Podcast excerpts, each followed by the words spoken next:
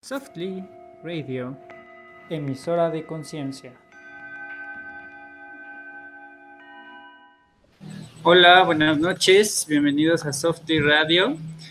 El día de hoy estamos con Elba, Elba Susana. Este, y pues bueno, vamos a, vamos a esperar un poquito a lo que se empieza a unir gente, en lo que comparto aquí en Facebook y redes. Eh, bueno, eh, el día de hoy vamos a hablar eh, de madres de verdad. Esto, esto tengo, tengo una experta, una, una maestra mía de, de, la especialidad de psicoterapia corporal. Hola Elba, buenas noches. Hola, buenas noches. Mucho gusto de estar aquí acompañándoles. Gracias, Elba. Y bueno, eh, les platico un poquito de Elba. Elba eh, estudió psicología en la Universidad de Guadalajara, tiene una maestría en eh, educación de la sexualidad humana, tiene dos especialidades, una especialidad en psicoterapia corporal y otra especialidad en danza y movimiento. Elba ha sido mi, mi, maestra y es la directora de, de de donde yo estudié psicoterapia corporal, donde estudié la especialidad con ella. Eh, radica en Guadalajara y pues bueno, eh, la gente que nos ve de Guadalajara, eh, le, le, podemos dar los datos de Elba para que asista a consulta con ella o vía online. Y pues bueno, vamos a empezar a hablar de, de este tema que desde cuando quería hablar contigo, Elba.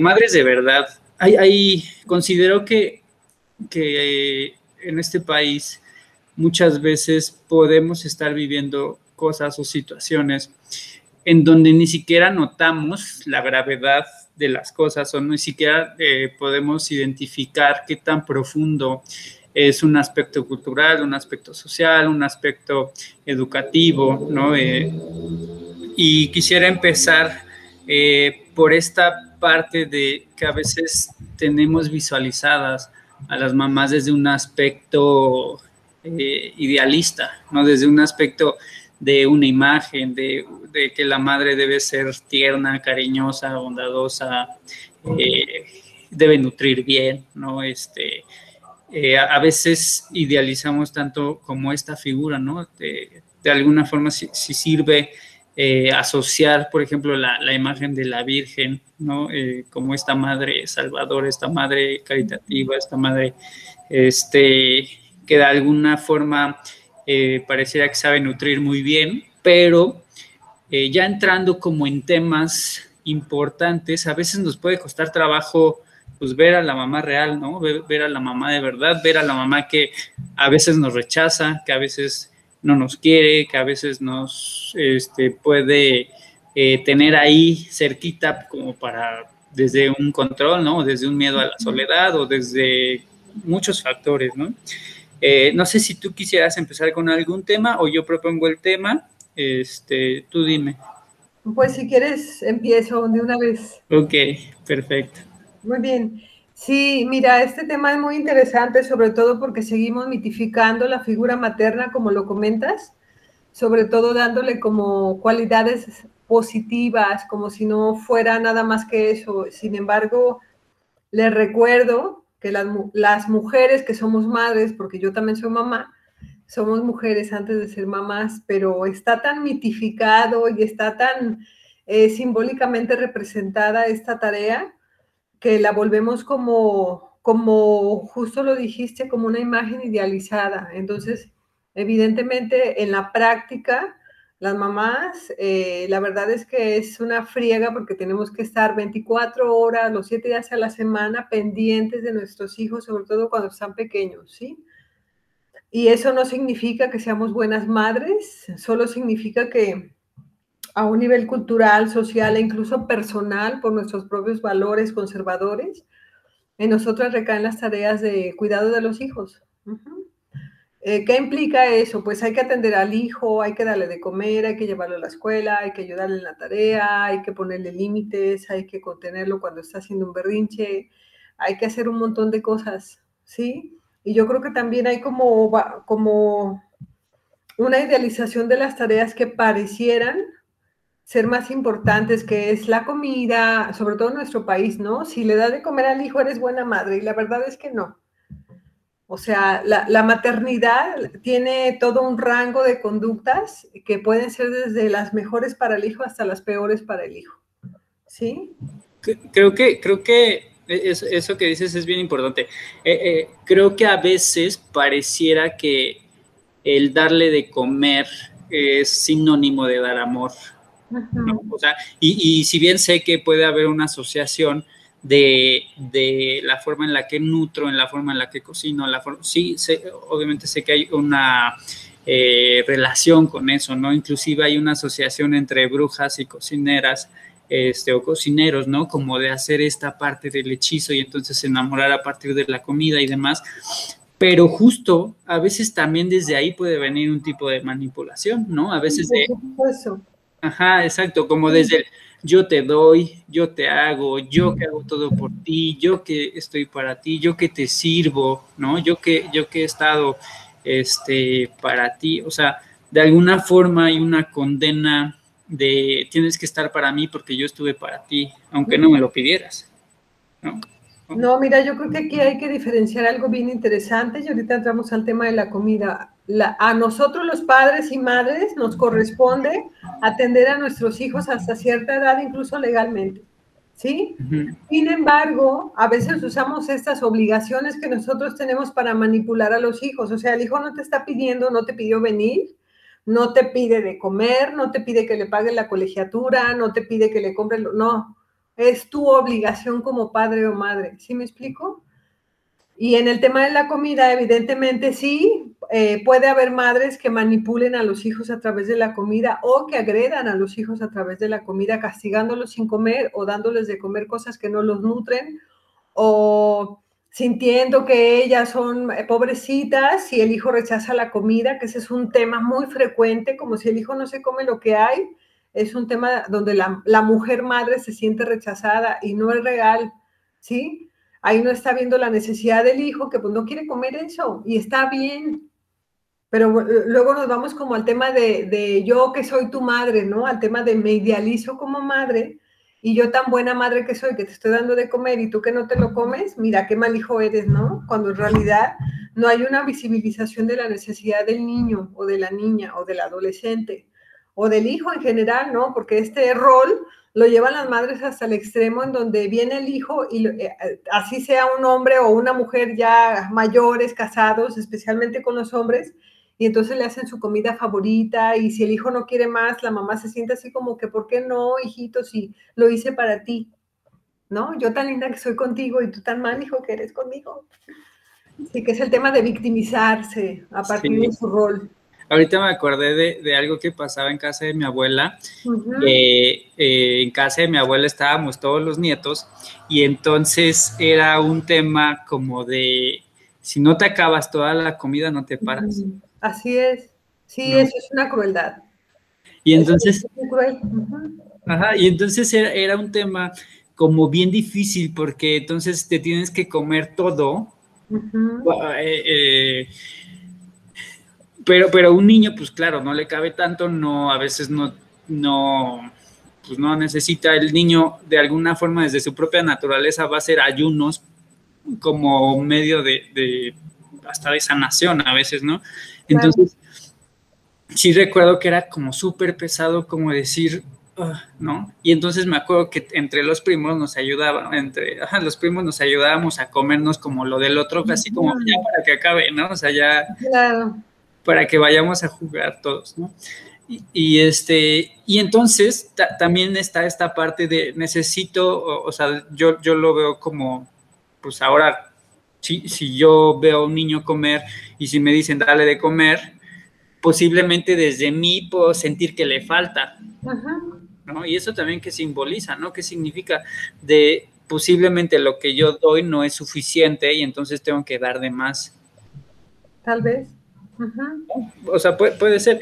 Y que, y que también eh, pues pasa como, como esta parte de, qué tal que mi hijo carece lo que yo carecí, ¿no? O sea, si yo no tuve alimento, el tema de tengo que asegurarme que mi hijo, mi hija tengan el alimento suficiente porque no quiero que pasen la carencia que yo. Así es. Y creo, creo que también desde esa línea muchas veces podemos desde ahí transferirle a los hijos lo, que, lo que pudo ser un tema mío. O sea, si yo viví carencia, posiblemente yo estoy asumiendo que ellos también están viviendo la carencia y que eh, lo que para mí es un hecho, no me estoy dando cuenta que pues para el otro, pues, no precisamente, ¿no? Sí, es el tema de no visibilizar la individualidad del hijo o la hija desde chiquitos, ¿sí? Eh, vivimos en una cultura donde a los niños no se les ve o no los vemos porque no nos conviene verlos, porque no son personas porque legalmente no tienen poder, porque no piensan, o sea, lo pongo todo entre comillas porque en la realidad los niños tienen su propia forma de ir creciendo, manifestando su individualidad y no la respetamos en muchos sentidos, no nada más en la comida, o sea, en el tema de bañarse, o sea, todo lo que tiene que ver con lo corporal, que es parte de lo que, me gusta retomar, eh, eh, es como se convierte en un acto de dominación sobre el hijo dominar todas sus funciones corporales, desde cuándo va al baño, por qué va al baño, eh, cuando se baña, cuándo come, cómo se limpia, este, si brinca, si no brinca, si grita, si no grita, ¿sí? Y entonces no dejamos al niño ser niño porque todo está centrado eh, en el ego de la madre, en el ego de la madre buena, de la madre que rescate, de la mamá que es linda, de la mamá que está haciendo lo que tiene que hacer como madre sin visibilizar al otro.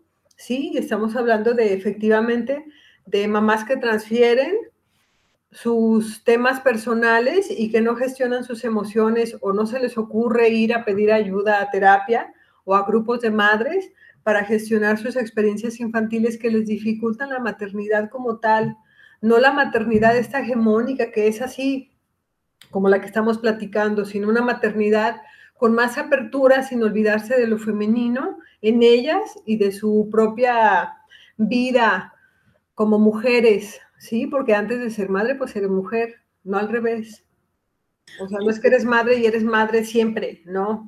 Hay necesidades individuales que si no se satisfacen, se proyectan luego como emociones negativas sobre el hijo, ¿sí? Sobre todo si nosotras, siendo madres y también a los papás les pasa, no tuvimos una contención materna y paterna suficiente pues evidentemente vamos a carecer de contener a nuestros hijos e hijas. Algo que, hablábamos antes de empezar a grabar y que, ya me gustaría empezar a, retomarlo ahorita que dijiste que las madres, eh, las mujeres antes de ser madres son mujeres, que me explicabas un poquito de la sexualidad en las madres, ¿no? Que también eh, puede, puede estar influenciado como en un tema de, eh, no sé cómo no sé cómo explicarlo, ayúdame en, este tema, porque eh, pues hay, yo noto varios factores. Uno es cómo ve la sexualidad los hijos en las madres, el otro cómo ven la sexualidad eh, las madres al, ser seres sexuales con los hijos, ¿no? Y con la pareja o con eh, el entorno este, pues, sociocultural. Sí. Mira, en ese tema es bien importante como recordar justo esta parte en donde nosotras necesitamos hacernos cargos de nuestra sexualidad, porque además la maternidad es parte de la sexualidad, no es algo que excluye el erotismo, al contrario, o sea, cuando tenemos hijos los tenemos justamente porque hubo un acto sexual primario desde donde viene el hijo o la hija, ¿no?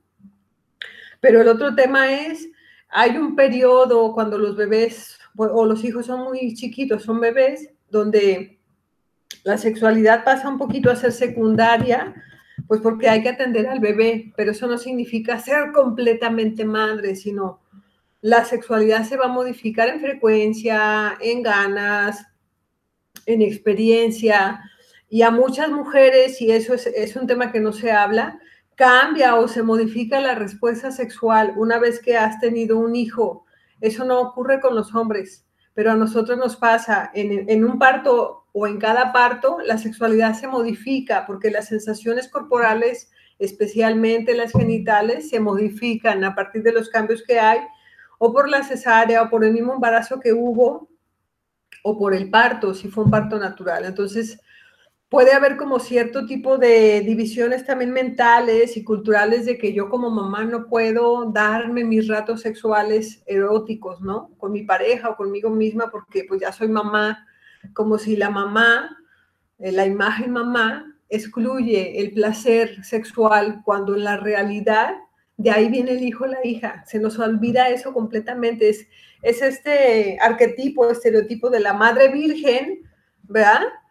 Que es virgen siempre y no, no es cierto. Mamá necesita hacerte espacios para vivir su experiencia sexual con su pareja o con ella. Hago énfasis en esto porque también en nuestro país y yo creo que en todo el mundo hemos aumentado las mujeres que hemos decidido por una u otra circunstancia o hemos elegido, nos ha tocado criar a nuestros hijos nosotras solas, ¿sí?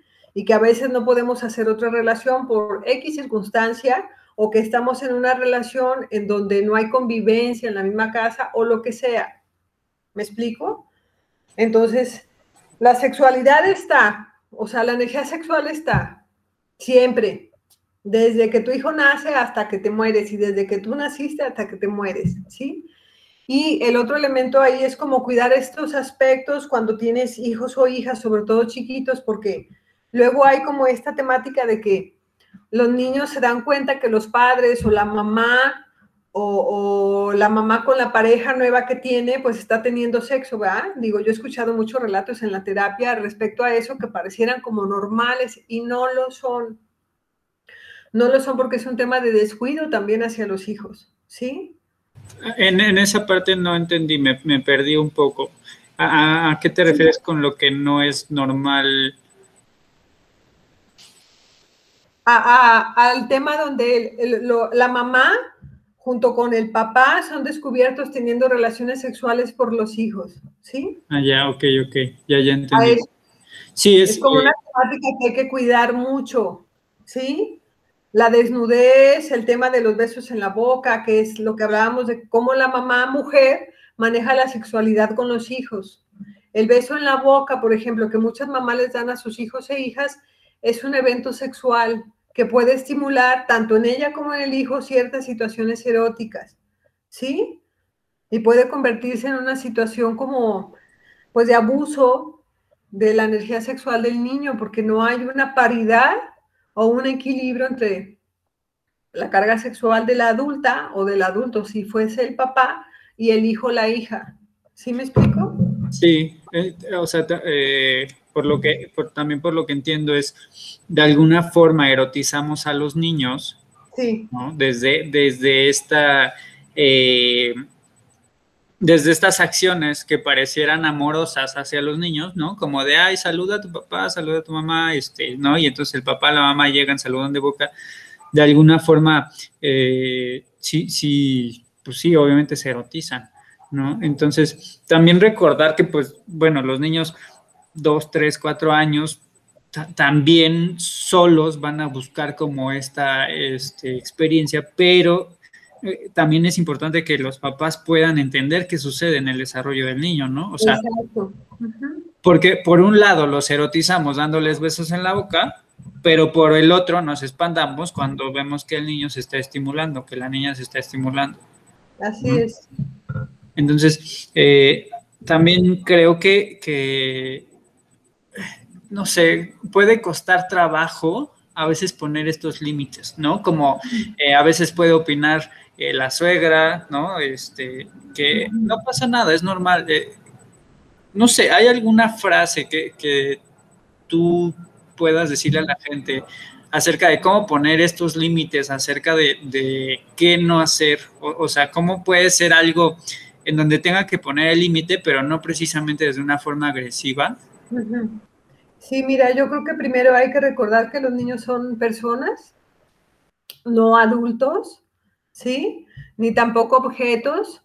Y en ese sentido, la tarea más importante es, yo trabajo mis temas y se los puedo manifestar al hijo ya trabajados como diciéndole, bueno, para empezar, no es estimulación, los niños no se estimulan, se conocen, están conociendo su cuerpo. O sea, solo los, los adolescentes y los adultos nos estimulamos porque hay una intencionalidad, ¿sí? los bebés y los niños pequeños, incluso cuando juegan entre ellos, no hay estimulación, es autoconocimiento, eso lo tenemos que tener súper clarísimo. Ok, o sea, eh, Me, imagino que no es estimulación porque no hay una conciencia genital o no es cosa de, del Ok. Entonces ni de, ni, de, ni de buscar con el otro un placer juntos, que es lo que hacemos en la adultez. Ah, ok, ok, ya entiendo. Entonces, bueno, vamos a, vamos a, como para irnos a otro tema de, maternidad, porque hay muchos que, quiero abordar y que, este, que, bueno, de alguna forma también buscamos a veces depositar en estos niños como una buena imagen, ¿no? Como que estén bien peinaditos, que estén bien este, presentables, eh, bien limpios, que sean este, de alguna forma una buena imagen, ¿no? Que traigan bonita su ropa. Eh, ¿qué, puedes decir al respecto de esto? Puede ser lo mismo de la madre buena, el narcisismo materno ¿sí? Que hace que el hijo se convierta en solo un objeto de lo que ella quiere ser como madre, no el niño como en esencia de lo que él es. ¿Sí? Voy a poner un ejemplo personal. Mi hija ahora con la pandemia y que nos quedamos en la casa por esta misma circunstancia, no ha usado zapatos más que para salir eventualmente. Ella no quiere usar zapatos en la casa y le molesta usarlos a veces para salir. Pero bueno, para salir es, o sea, puede haber piedras, puede haber vidrios, puede lastimarse, si no va con los dedos protegidos se puede golpear, etcétera. Entonces yo le he tenido que explicar eso, pero pues aquí en la casa ella anda sin zapatos. Claro que me ha ahorrado un par de zapatos, ¿verdad? Sí, claro. Pero eh, eh, a mí me gustaría, y yo soy de ese tipo de madres que ella trajera sus zapatos en la casa, ¿sí? Y que anduviera bien peinada, que ese es otro tema en el que he batallado. Yo creo que muchas mamás con nuestros hijos cuando están en la casa, o sea, todos los días le digo, peínate. ¿Y se peina? No se peina. Se peina para salir, una o dos veces a la semana que salimos. Sí, me imagino. O para ir a la escuela. Para ir a la escuela le dije, te vas a tener que peinar porque en la escuela ocupa estar con el cabello agarrado, no suelto. Y bueno, ella ha salido de la escuela y se quita el, el moño. Sí, que es como una forma de liberación, ¿no? Sí, por supuesto, pues de ser ella. Es que quiero hacer énfasis en esta parte porque es muy importante que visibilicemos a los niños, a nuestros hijos como seres humanos, no como objetos o aditamentos o cargas que se, se nos ha hecho creer tanto tiempo, ¿sí? Y que los tenemos que hacer a nuestro modo. Ellos traen su modo, solo hay que irle poniendo límites para que ese modo vaya tomando su verdadera forma conforme vaya creciendo y ese modo se llama límites. A los niños siempre se les tienen que poner límites. Eso es parte del amor. Si no hay límites, no hay amor. Que, es bien importante eso. A veces podemos tener miedo a perder el amor de los hijos claro. por eh, este miedo a perder ese amor, ¿no? O sea, por este miedo a y si se enoja mi hijo, y si se va, y si este me reclama, y si al rato dice que por mi culpa no hizo tal o cual cosa, ¿no? Y que, creo que debemos estar como preparados como, papás o mamás de, estos hijos, de decir, pues bueno, si no doy estructura, como bien dices, el hijo se, se va a descarrilar, se va a desparramar y no va a haber un alguien que le ponga este límite. Y a veces cuando nosotros como papás no ponemos este límite, el límite lo van a estar buscando afuera. Exacto. Con peleas, con eh, problemas con figuras de autoridad, con maestros, con la policía, con, o sea, van a estar buscando quién le ponga ese límite. Entonces, creo que, creo que sí es necesario que sepamos que si yo no le doy la estructura a mi hijo, mi hijo va a estar buscando la estructura eh, de alguna forma, ¿no? O sea, lo va a sublimar de, alguna forma y la va a estar buscando. Entonces, eh, eh, ya tocando temas más adolescentes, a veces pasa este, esta cuestión como de... me, ha, me, ha, tocado que en consultas hay chicas como que dicen, es que mi mamá quiere saber mucho de mi vida sexual y como de qué estoy haciendo y que si, eh, lo voy a decir así, tal cual lo dicen, ¿no? Que si no ando de puta, que si no ando de zorra, que si no ando de fácil, que ya estás este, haciendo esto, que, ¿sabes? Como desde esta, eh, no, sé cómo decirlo, pero es como si estuvieran buscando en qué aspecto sexual están funcionando, pero también desde esta parte lasciva, ¿sabes? Como de, de quiero saber de ti, pero también desde el morbo quiero saberlo. O sea, no como desde la instrucción, sino desde el morbo. mira, lamentablemente, y es lo que te comentaba hace rato, hay una parte en los, en los seres humanos en general que no nos hacemos cargo de nuestra propia energía sexual y entonces la andamos manifestando. Reprimo la mía, pero la ando sacando de maneras retorcidas en mi entorno, ¿no? Eh, besando al niño en la boca, preguntándole a mi hija adolescente con quién tiene sexo o que no ande de puta o de libertina o etcétera, cuando en la realidad lo único que toca es sentarse a hablar con esa chiquilla de 14, 15, 16 años y decirle, a ver, mi amor, la sexualidad es algo muy bonito, ¿sí? Hay que respetar nuestro propio cuerpo, hay que conocernos primero antes de querer estar con otra persona y que claro que se siente muy padre estar con alguien y para estar con alguien pues nos tenemos que cuidar ciertas cosas y bueno, si uno no puede como mamá o papá, habemos también muchos especialistas en sexualidad humana que podemos ayudar a orientar a los padres y a los hijos, que esa parte se nos olvida. O sea, los papás no tenemos que hacer todo, ¿sí? Hay terapeutas, hay sexólogos, hay maestros, porque luego queremos abarcar todo y pues tampoco se puede. O sea, que es el tema de tengo que ser la madre o el padre bueno si me toca a mí. A nosotros nos toca la formación de los valores. ¿Para qué sirven los valores? Justamente la misma palabra no lo dice, para que el hijo o la hija crezca con un sistema que le permita diferenciar en lo que le va bien y en lo que no le va bien a él, no a mí como padre o madre. ¿Sí? Y que, que muchas veces influenciamos desde, desde esta imagen que queremos ver en nuestros hijos, ¿no? Sí. O sea, ¿cuántas veces no decimos, este, no sé, a mí me tocó con, con alguien muy cercano de que la mamá regañaba a la niña porque no usaba vestido, ¿no? Y entonces le decía, es que no eres mujer porque no usas vestido, es que este no no te ves bonita, no eres femenina, no este no te maquillas, no te pintas las uñas, no ¿no? Desde la necesidad de la mamá de eh, demostrar una imagen a partir de, de la hija. Exactamente, pues es un tema de envidia también, muy claro en el cuento de Blancanieves, ¿verdad? Además, Blancanieves y su madrastra en el tema de la envidia de la hija. Justamente se lo dice pues para que no lo haga. Pero evidentemente sí es un tema de narcisismo materno, de que nada más importo yo, primero yo y al último yo, porque si tú no eres como yo quiero, yo quedo mal. Y si quedo mal, pues no me gusta. Sufro. ¿Sí? Sufro y desde el sufrimiento manipulo, domino, este, hago cosas retorcidas para manipular, para ir envolviendo al hijo, a la, hija, absorbiéndolo.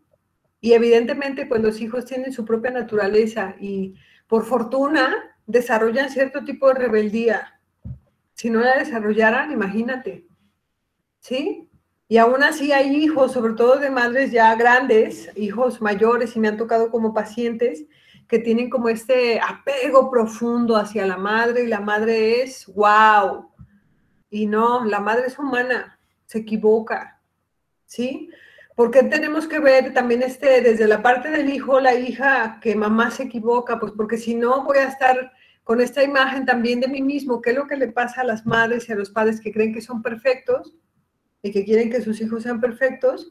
De revisar que no, pues somos humanos y, dentro del humano entra todo. Hasta lo más desagradable. Y eso toca ir a trabajarlo, toca pedir ayuda, toca darme cuenta,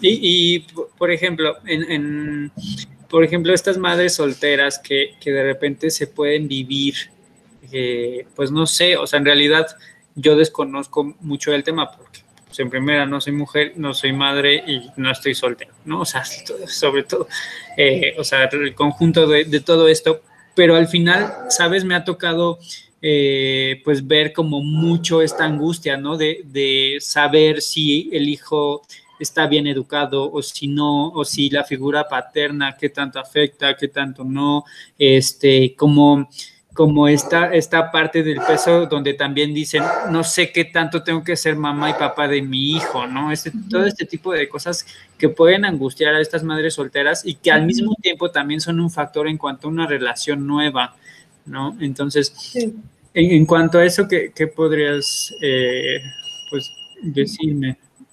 Pues mucho, porque yo soy de este grupo grande de madres sin pareja o sin papá, sin el papá del hijo la hija. Sí, mira, creo que aquí hay varias temáticas muy interesantes. La primera de ellas, decir madre soltera ya no va en el lenguaje, ¿verdad? El lenguaje de género inclusivo, donde las madres somos mujeres que por alguna circunstancia o por decisión personal hemos decidido criar a solas a nuestros hijos, ¿sí? Somos, somos madres solas. Es decir, no hay el elemento paterno tan presente o, presente o está ausente completamente y recae en nosotros la carga, sobre todo la carga moral de la educación, ¿sí?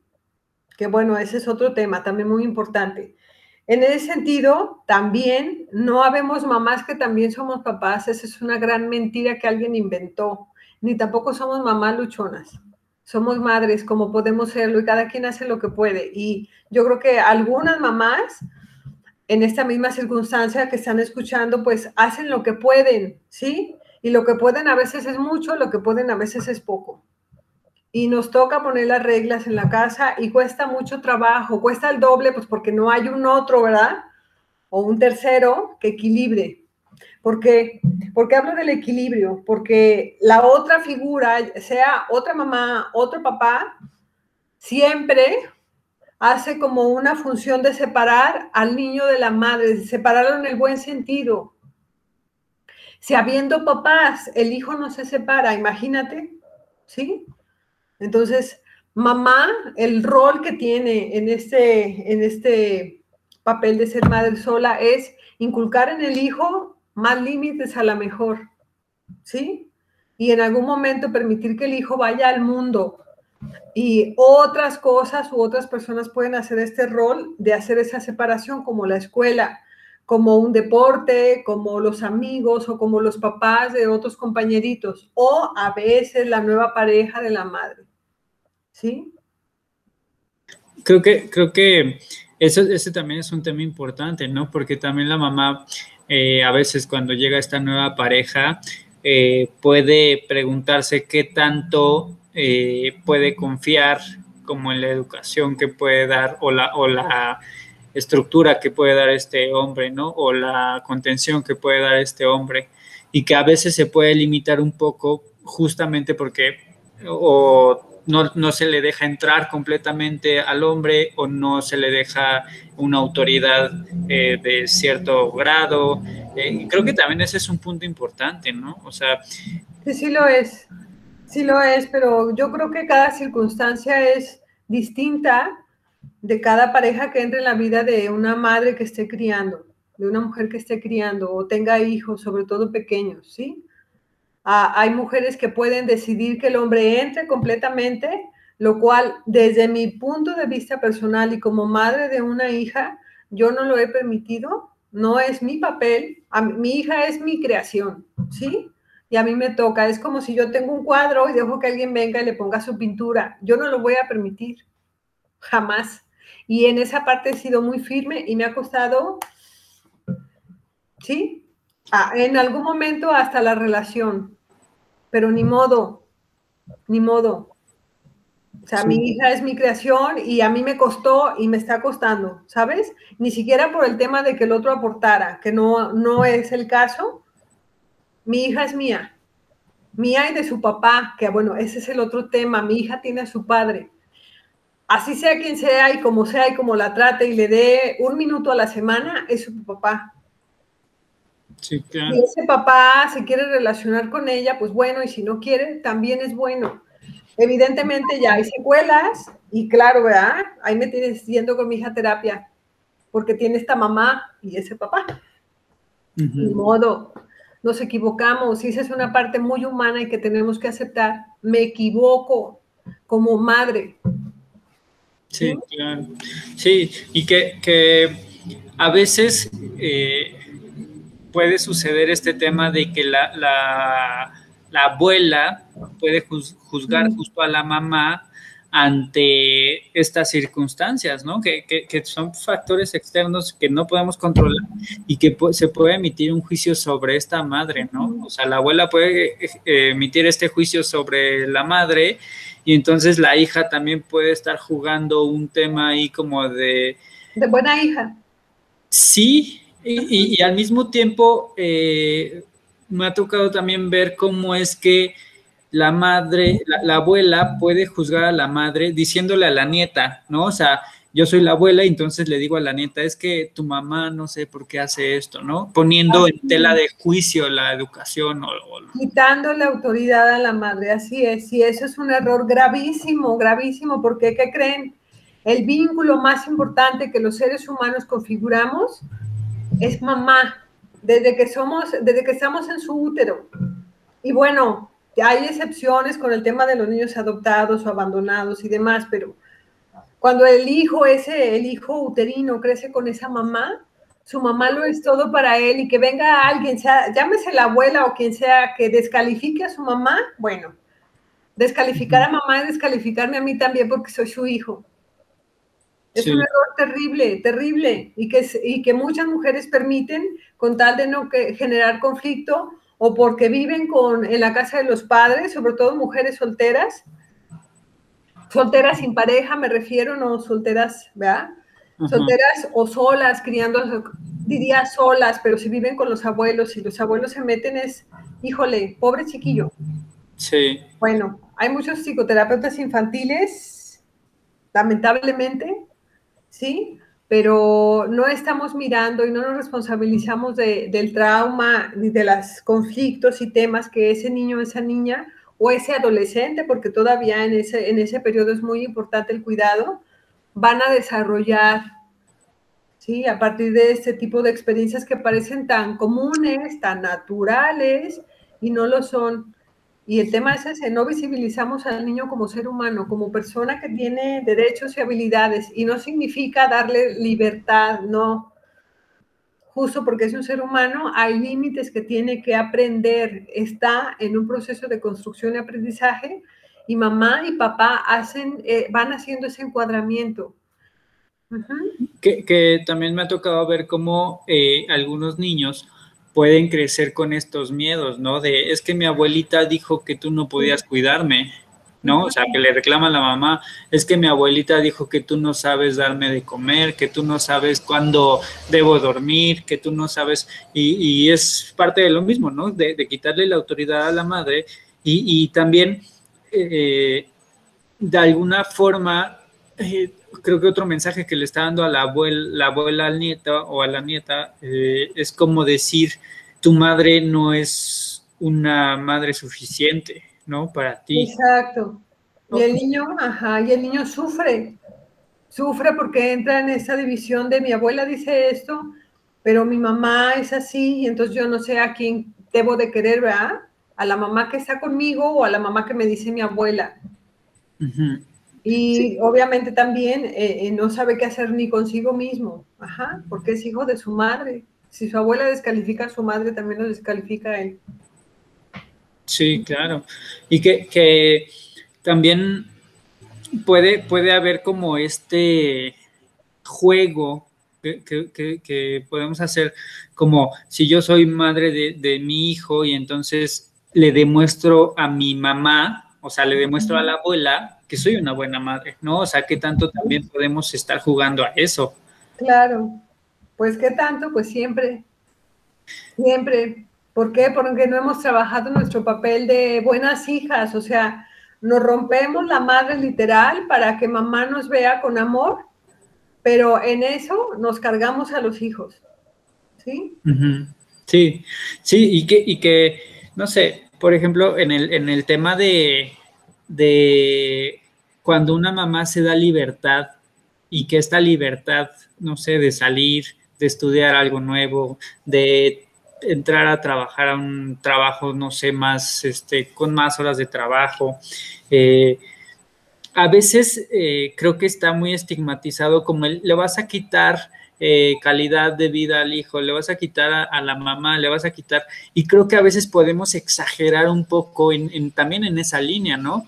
Me ha tocado ver mamás que, pues sí, pueden trabajar 10 horas al día, 12 horas al día, casi no ven al hijo, a la hija, pero el tiempo que tienen es un tiempo muy bueno de calidad, en donde también el hijo puede comprender bien que hay espacios donde mamá no va a estar y que, y que hay como esta buena comunicación, este buen entendimiento porque saben que, o sea, la, unión que yo veo también es eh, muy sana, muy nutritiva, y a veces desde afuera estamos ya desde nosotros, desde nuestra percepción, calificando como, no, le va a faltar. Y es que, ¿sabes?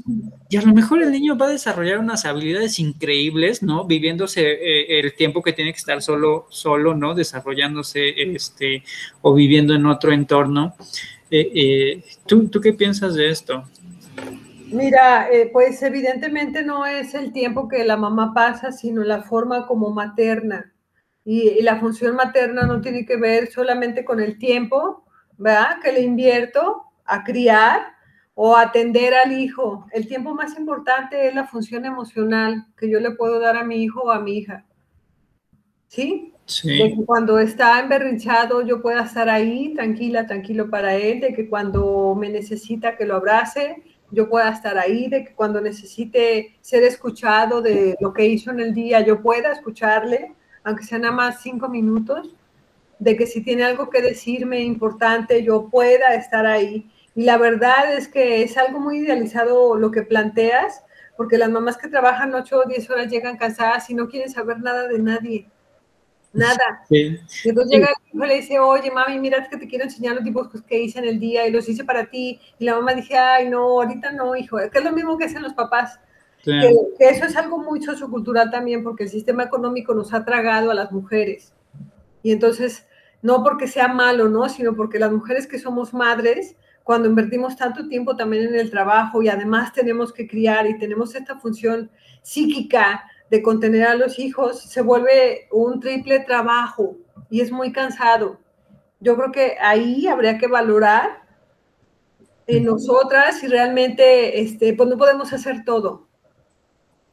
Sí, creo, creo que, y, ahorita me, me, acordé también de que puede haber mujeres que, que justo pueden llegar de trabajar de una carga este, trabajo muy larga, muy pesada, este, y todavía, no sé, llegar a hacer el aseo, ¿no? Y llegar a, como a todavía a más y más y más porque está muy claro. este, posiblemente este rol o este sentirme que tengo que hacer todavía, ¿no?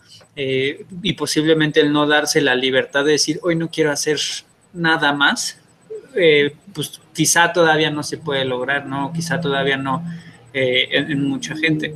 Y que pues bueno, no, sé, hay muchas cosas que, evidentemente desconozco como, como del aspecto de las mujeres, porque obviamente no estoy, eh, o sea, no, estoy en, el rol y no, no estoy bajo la cultura, la influencia, ¿no? O sea, yo, estoy seguro que, que, si yo hubiera sido mujer, la influencia sería totalmente diferente, ¿no? Así es. Pero sí, sí creo que a veces hay cosas que no se dicen, pero, pero las acciones hablan mucho, o, como la cuestión de, lo, he visto infinidad de veces, ¿no? Como es que hay una reunión familiar y entonces las mujeres son las que se paran y lavan los trastes, las mujeres son las que sirven la comida, las que hacen de comer, las que, ¿sabes? Como, como, y no, no digo que precisamente está mal, porque este, si hay un gusto por hacerlo está bien, pero creo que al mismo tiempo, eh, en algún momento yo intenté como hacerlo y era como, no, tú quítate, tú siéntate.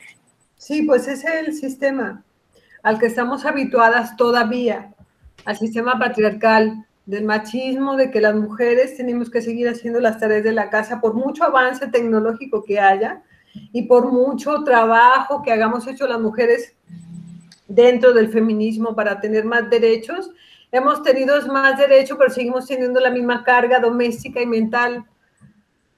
¿Sí? No hay como que el hombre, hay hombres que presumen, yo sí le ayudo, yo sí hago, estamos divididos, pagamos a la mitad, pero dices, a ver, es que el tema no es ese, sino en el hombre tiene que trabajar sus violencias, no trabajar el yo sí ayudo, yo sí soy lindo, Yo sí le digo que descanse mientras yo lavo los trastes. O sea, perdón, si tú también comes, o sea, toca que se organicen, ¿sí? O sea, tú también ensucias la cama, también ensucias esto. Es decir, a ver, este, mis tareas son estas, yo las voy a hacer, no las hagas tú, porque ese es el otro tema. Hay mujeres que no les gusta, como eso que un hombre entre a hacer las cosas, porque también como tenemos que ser perfectas, amas de casa, es tú lo vas a hacer mal, no lo hagas tú, lo hago yo, ¿sí? Y no lo valoramos, que ese es el otro, la otra cara del machismo que las mujeres vivimos y no nos queremos hacer responsables, que nosotras no queremos que el hombre entre al mundo doméstico porque es un mandilón, porque eh, ya no es hombre, porque yo quiero que nada más haga su función o porque lo hace mal, ¿verdad? Y lo tratamos como hijo que hace mal las cosas y no, nosotros también tenemos que trabajar eso, lo que les corresponde. Sí, justo, justo el tema de, de, estas madres que vuelven a sus parejas hijos, ¿no? Así es. Y, y, que, y que o sea, es, es, es, difícil, o sea, yo, yo ahí sí, ahí sí estoy dentro porque he tratado como de, estar trabajando en eso, pero es, estamos tan acostumbrados a, a, como a la cultura y como a cosas que yo también me cacho y dije, o sea, digo, ya lo volví a hacer, ¿sabes? O sea, ya volví a caer como en, en esto. Eh, y entonces lo difícil de esto es justamente... Eh, Dicen, dicen que, lo difícil no, no, es este quitar la conducta, sino desaprenderla, ¿no? O sea, cómo dejas de repetirla y cómo... Y entonces, también, también en, eso, en ese aspecto lo veo, porque es como, ¿qué tanto, eh, y corrígeme si no es así, pero, pero creo que también hay una ganancia, ¿no? ¿Qué tanto puede haber ganancia en las mujeres que tratan como hijos a los hombres y qué tanto ganancia tienen los, los hombres al, al, ser tratados como hijos, ¿no?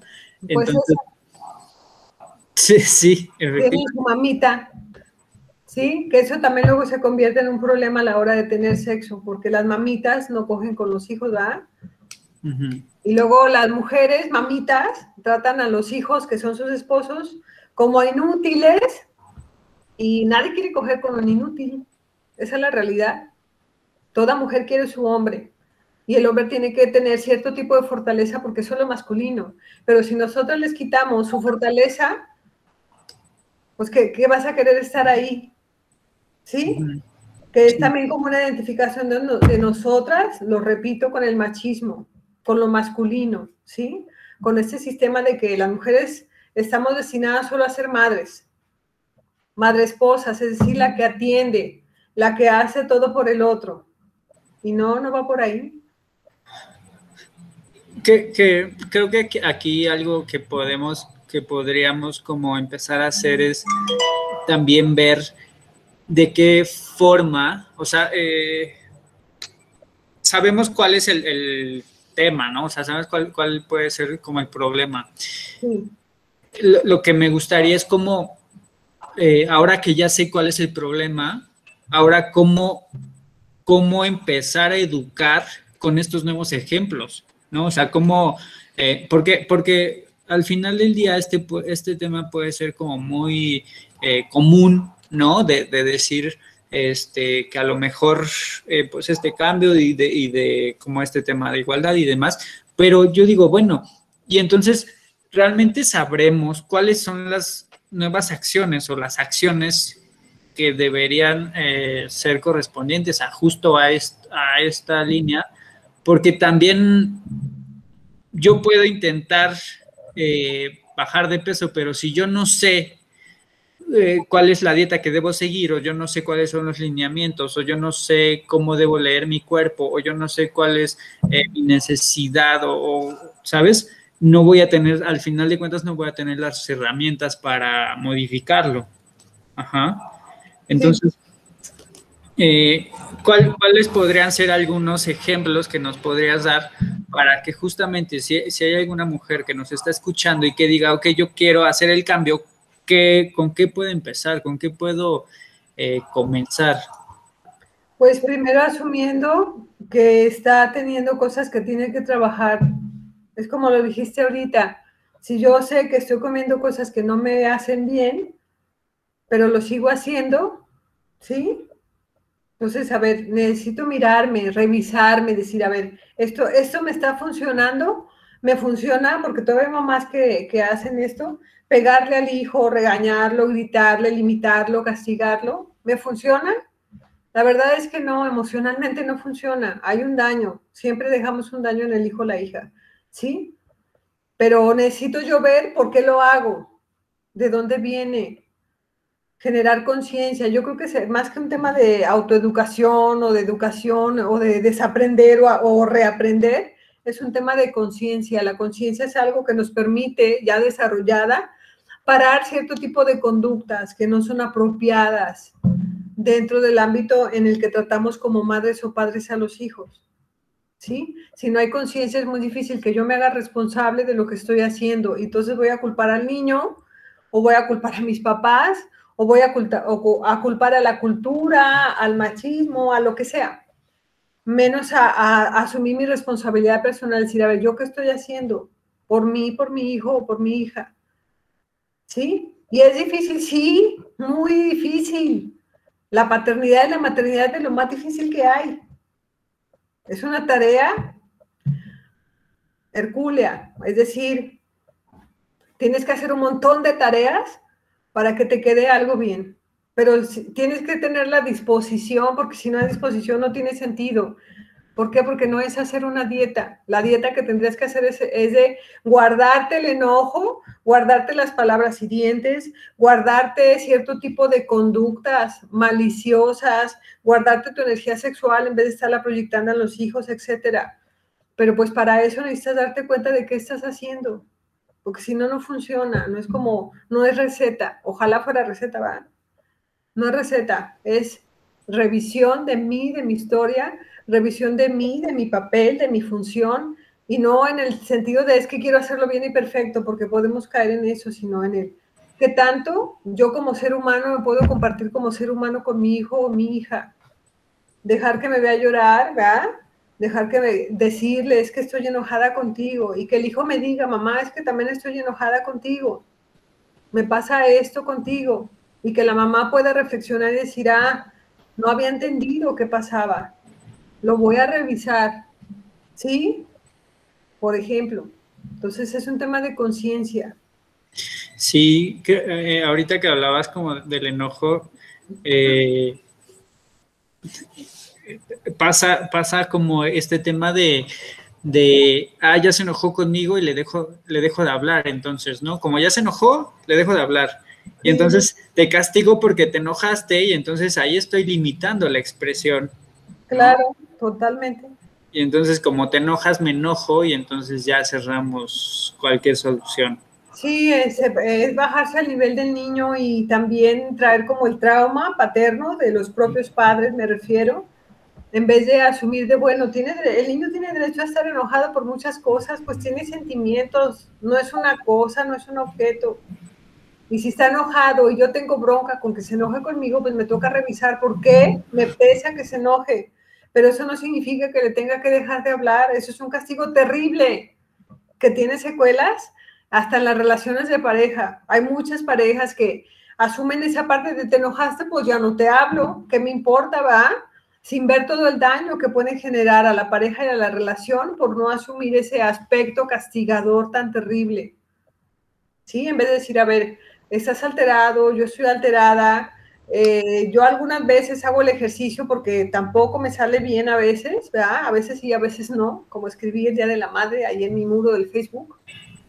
A veces, cuando mi hija me dice estoy enojada, le digo, ok, pues está bien, me voy a salir, voy a estar disponible cuando tú quieras, voy a ir a hacer esto, le digo. Porque ella necesita su espacio también, ¿verdad? Cuando está enojada. O le digo, ¿qué? ¿Necesitas que me quede? No, quiero que te vayas. Voy, me voy a salir. Acá voy a andar. ¿Sí? Claro que me incomoda, pero ¿qué crees? Yo soy la adulta, no ella. Claro. A mi adulta me toca, me corresponde como adulta, ya ni siquiera como mamá, como adulta gestionar mi emoción. Y si me siento enojada, es así como, uy, ¿verdad? Asumir que estoy enojada, yo también decir, ¿sabes qué, hija? Yo también estoy enojada, me voy a salir porque no quiero estar aquí. Yo lo he hecho algunas veces y me ha funcionado porque mi hija puede a veces también expresarse, no siempre, porque luego, bueno, nos agarramos del chongo, ¿verdad? o yo traigo mis patrones así muy tóxicos, con esta palabra tan famosa que se usa, ¿no? Y a veces pasa, yo creo que en ese sentido necesitamos a nosotras sentirnos, vernos y responsabilizarnos de nuestra humanidad y no querer cumplir un estándar. Todos nos equivocamos, todos cometemos errores, tenemos aciertos y vamos, ese es un trabajo del día a día, porque el día a día te va exigiendo cosas, no nada más a dar una receta para de aquí a mañana, no, todos los días hay algo diferente. Y me dijo, es que mamá hoy fue, todos los días hay algo malo, dice. Hoy lo malo fue que me enojé contigo y que me caí en una, su papá la llevó a una clase de defensa personal y me caí en la clase. Le dije, mi amor, es que la vida así es. La vida es todos los días tiene algo malo, pero también tiene cosas buenas. Y bueno, ahí ya no me quiso escuchar porque pues andaba en su amargura del día de hoy, ¿verdad? Y está bien, Sí, claro. y bueno, se tapó los oídos y está bien, pues no me quería escuchar. ¿Sí? Sí, y, que también... Sí. Ajá, creo que, o sea, también esto pasa eh, en la parte adulta, ¿no? O sea, ¿cuántas veces, no sé, la, la, la, mamá, eh, o sea, la abuela, eh, se queja amargamente con la hija, ¿no? Y entonces a veces la hija propone estas soluciones o esta como este en buen plan de ayudar, ¿no? Y entonces simplemente a veces eh, la, abuela no quiere escucharlo, ¿no? Y, la hija se enoja porque la mamá no cambia y entonces se vuelve ahí justo, se vuelve como, como este tema de, de yo pienso algo acerca del enojo que, lo he estado masticando eh, eh, que claro que no es aplicable para todo, pero a veces creo que cuando no volteamos a ver al enojo, puede ser tan grande como, como yo quiera o tan chico como, como yo quiera, o sea, claro que hay factores que le dan cierto valor, ¿no?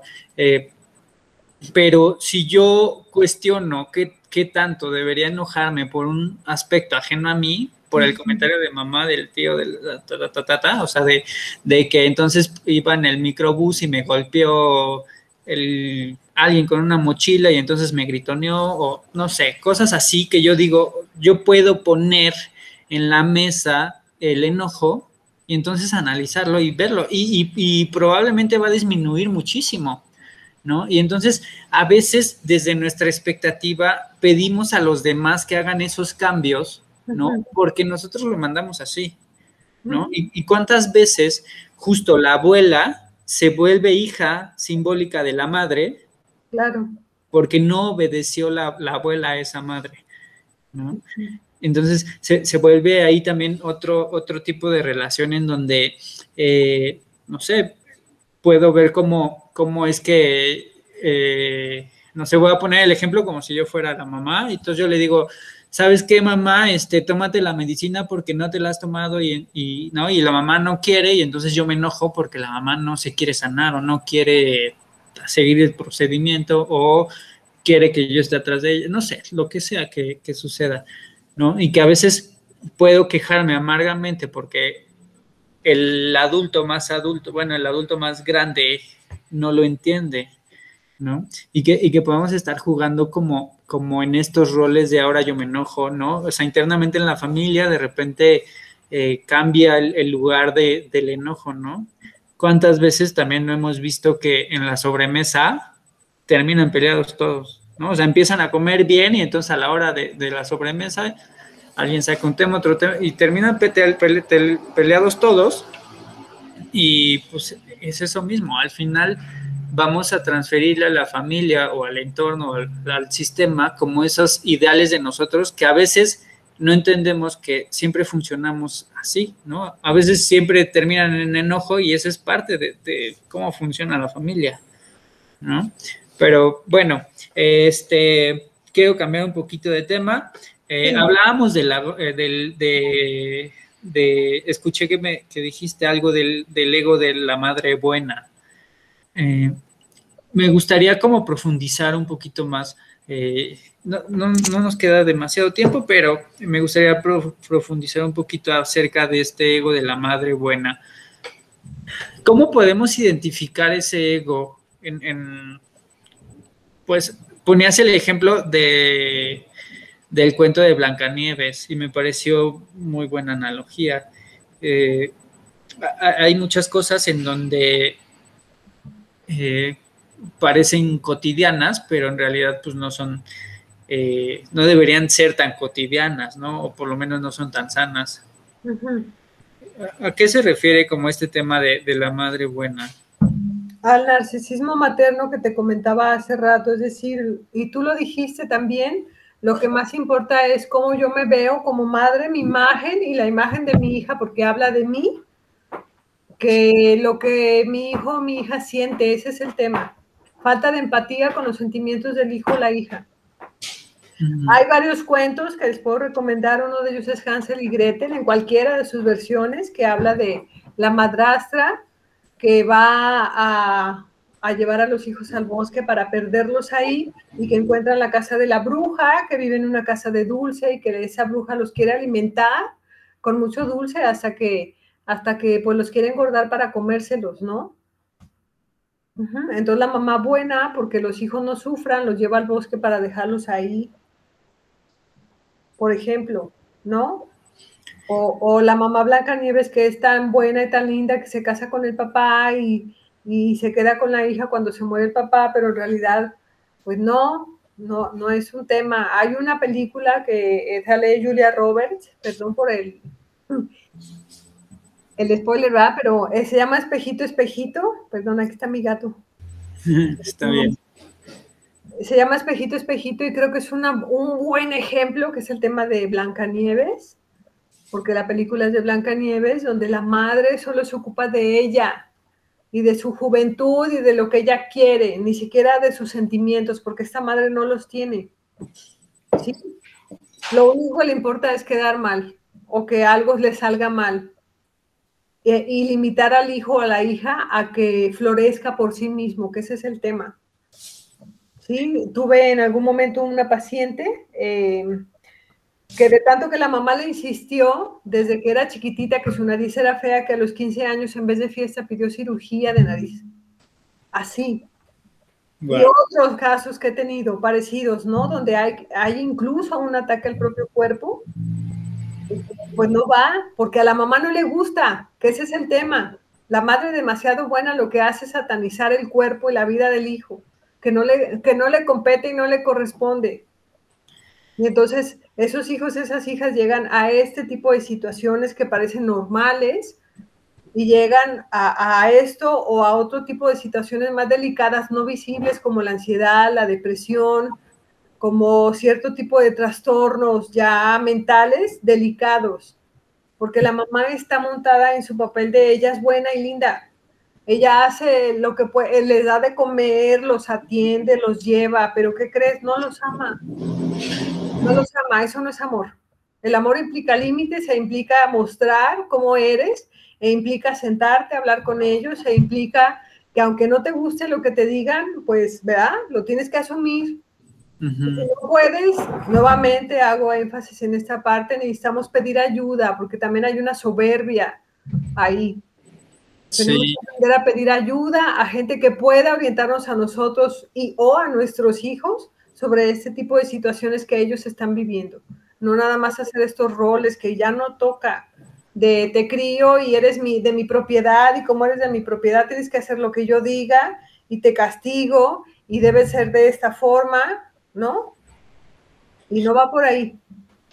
Sí, o sea, eh, creo que también puede haber ahí un miedo a, también a revelarme, ¿no? O sea, justo como a qué pasaría si le digo a mi mamá que no quiero cumplir con su línea, ¿no? O sea, con su pensamiento, con su expectativa, con su, este, y puede haber ahí un miedo como a, no sé qué va a pasar, pero, pero no lo hago por precisamente miedo, ¿no? Por, por esa incertidumbre posiblemente.